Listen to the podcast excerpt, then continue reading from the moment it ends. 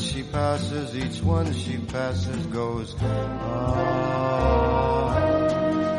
When she walks, she's like a samba that swings so cool and sways so gentle that when she passes, each one she passes goes, ooh. But I watch her so sadly.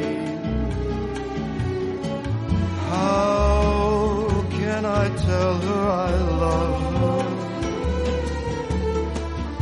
Yes, I would give my heart gladly. But each day when she walks to the sea, she looks straight ahead, not at me. Tall and tan and young and lovely, the girl from Ipanema goes walking, and when she passes, I smile, but she doesn't see. Doesn't see. Olha que coisa mais linda, mais cheia de graça. Ela, menina que vem, que passa, num doce balanço, caminho do mar.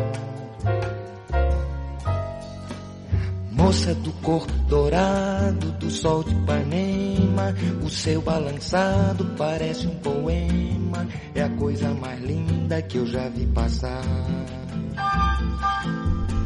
Bien, es el momento de abrir una vez más en Capital Radio el consultorio de finanzas conductuales con Ana Fernández Sánchez de la Morena, pionera en la divulgación de las finanzas conductuales en España y socia directora de AFS Finance. ¿Cómo estás, Ana? Muy buenos días. Muy buenos días. Me alegra verte.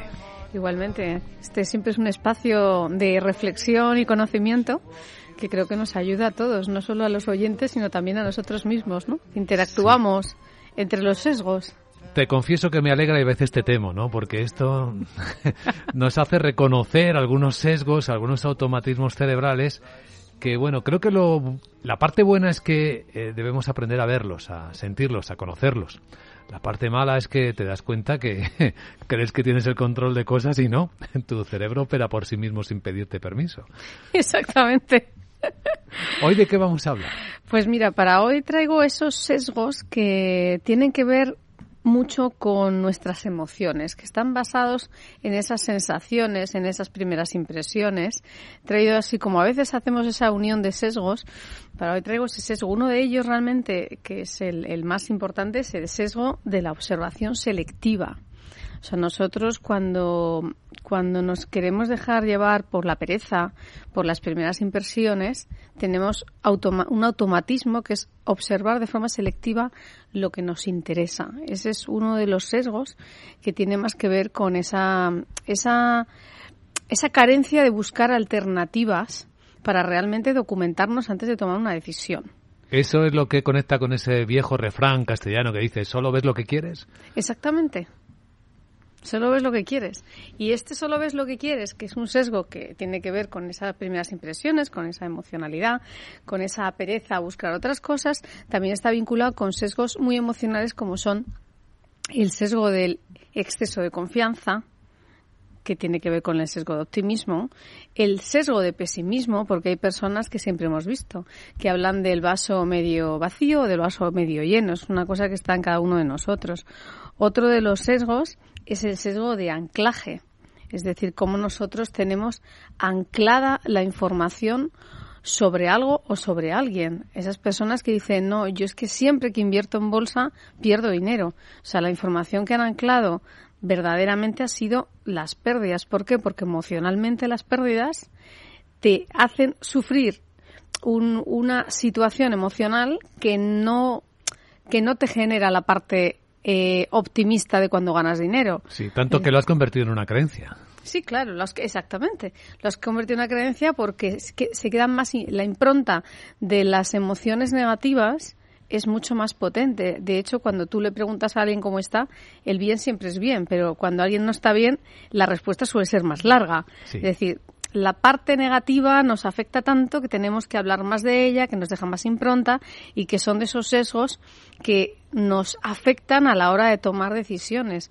Tal vez has perdido dinero en bolsa porque no tuviste un buen asesor, porque invertiste en el momento alcista del final del ciclo, porque siempre vas al mismo tipo de compañías en el mismo momento. O sea, hay muchas razones al margen de, de una creencia de no, es que yo siempre me equivoco, yo siempre pierdo dinero cuando invierto en bolsa. Esto no es así. Así que estás hablando de sesgos muy conectados, intrínsecamente conectados y que comparten esa misma conexión y es que te afectan emocionalmente.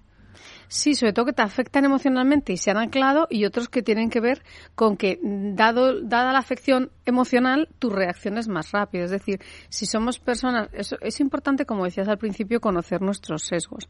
Yo creo que esa es una de las terapias eh, primeras, que es saber que existen y conocerlos.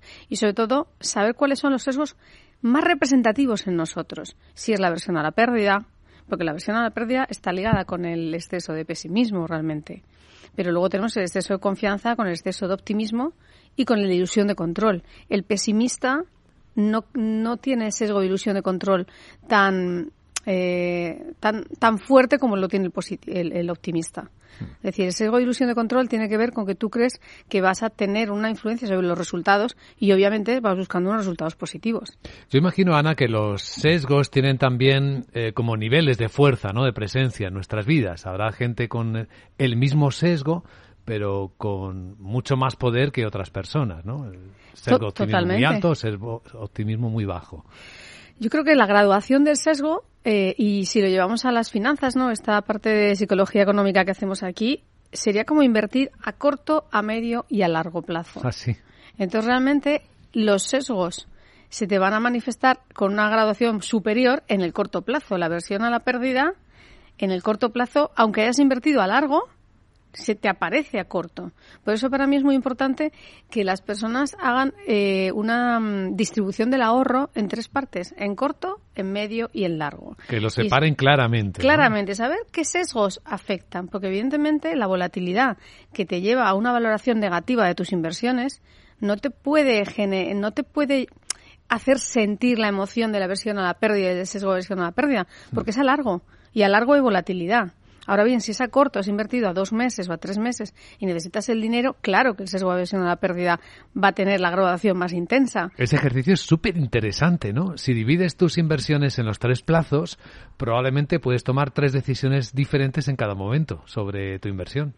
Exactamente, tienes que eh, tomar decisiones diferentes y analizar las consecuencias diferentes.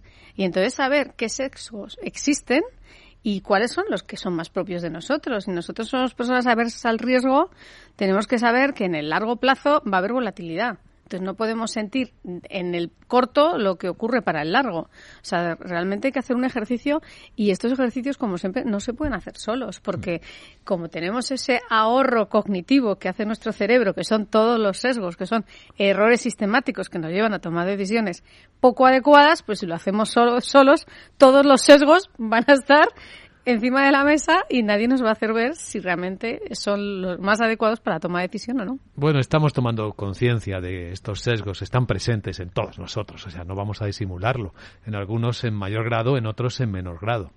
Ahora, seamos eh, prácticos y ayudemos a nuestros oyentes. ¿Qué terapia nos aplicamos? ¿Cómo nos tratamos de estos sesgos para que no nos fastidien bueno, al eh, final? Primero, escuchar todos los podcasts que hay en Capital Radio de todos los sesgos que hemos venido hablando y cómo se interrelacionan. Saber que los sesgos eh, tienen efectivamente una graduación depende del momento y de las circunstancias y que nosotros somos más aversos a algunos. Entonces, tenemos que buscar eh, alguna persona que nos ayude a conocer esos sesgos. Si no buscamos esa persona, lo que tenemos que hacer es, cuando vayamos a tomar decisiones de inversión, buscar información que contradiga lo que nosotros estamos pensando. Pero, o esto, personas esto es imprescindible. que ¿no? contradiga. Si lo vamos a hacer solos, al menos necesitamos información contraria para poder sopesar lo que nosotros pensamos con otras visiones completamente diferentes a las nuestras. Porque no hay tratamiento que no tenga ayuda del exterior, claro.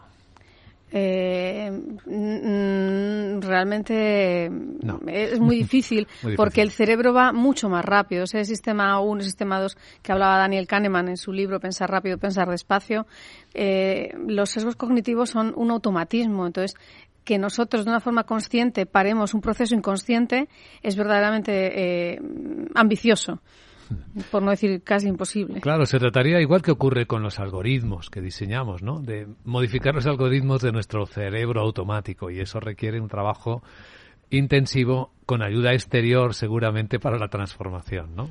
Sí, sí, bueno, eso dicen que para crear un hábito son 21 días de esfuerzo. El hábito no se crea de un día para otro. Y para corregir un sesgo sería algo por el estilo. Exactamente igual. O sea, realmente eh, se necesita la práctica constante de hacer algo de una manera completamente diferente para que realmente creemos un nuevo automatismo. Muchas veces le damos la vuelta al café con la cuchara y no somos conscientes. Si probamos a hacerlo con la mano izquierda, tal vez nos daremos cuenta que tenemos que poner conciencia en el movimiento que estamos haciendo. Pero ¿cómo podemos tener la confianza de que eh, ayudándonos de otra persona vamos a hacer la corrección correcta de nuestros sesgos? Porque la otra persona también tiene sus sesgos. Claro, eh, la otra persona tiene que ser alguien neutral que nos está ayudando simplemente a identificar los sesgos para que nosotros podamos tomar decisiones sin que sean sesgadas, sino que sean decisiones más, más completas, o sea, nunca vamos a tener toda la información disponible, pero cuanta más tengamos y más diversa sea, mejor va a ser nuestra decisión. Eso no significa que sea acertado el resultado, significa que la decisión la estamos tomando con una conciencia más amplia, porque el control y el resultado de muchas cosas no lo tenemos. Entonces, creo que es buscar una persona que sea neutral, porque claro, si no, es como si quien va al psicólogo, claro, el psicólogo tiene sus propios sesgos, porque los seres humanos tenemos sesgos que nos, que nos, nos, nos ayudan a sobrevivir, a tener un ahorro cognitivo, a hacernos la vida más fácil. Hmm. Entonces, hay que buscar a alguien que sea neutral. Y luego, una vez que están identificados esos sesgos, ponernos a trabajar en evitarlos, en, en, en tener como una lista de cuándo esos sesgos se manifiestan de una forma tan automática y tan rápida que yo voy a ser incapaz de controlarlo. Entonces, eso lo tenemos que tener, digamos, escrito en un papel en la toma de decisiones, porque el día que va a ocurrir la toma de decisión va a ser más rápida que nosotros buscando el papel. ¿Trabajarías eh, con varios en, al mismo tiempo, con todos o con alguno en singular para ir siendo más para conseguir ser más efectiva? en el control de los sesgos. Yo creo que yo trabajaría en el sesgo predominante, por ejemplo, el sesgo de aversión a la pérdida. Ese sesgo es un sesgo que eh, está en muchas personas.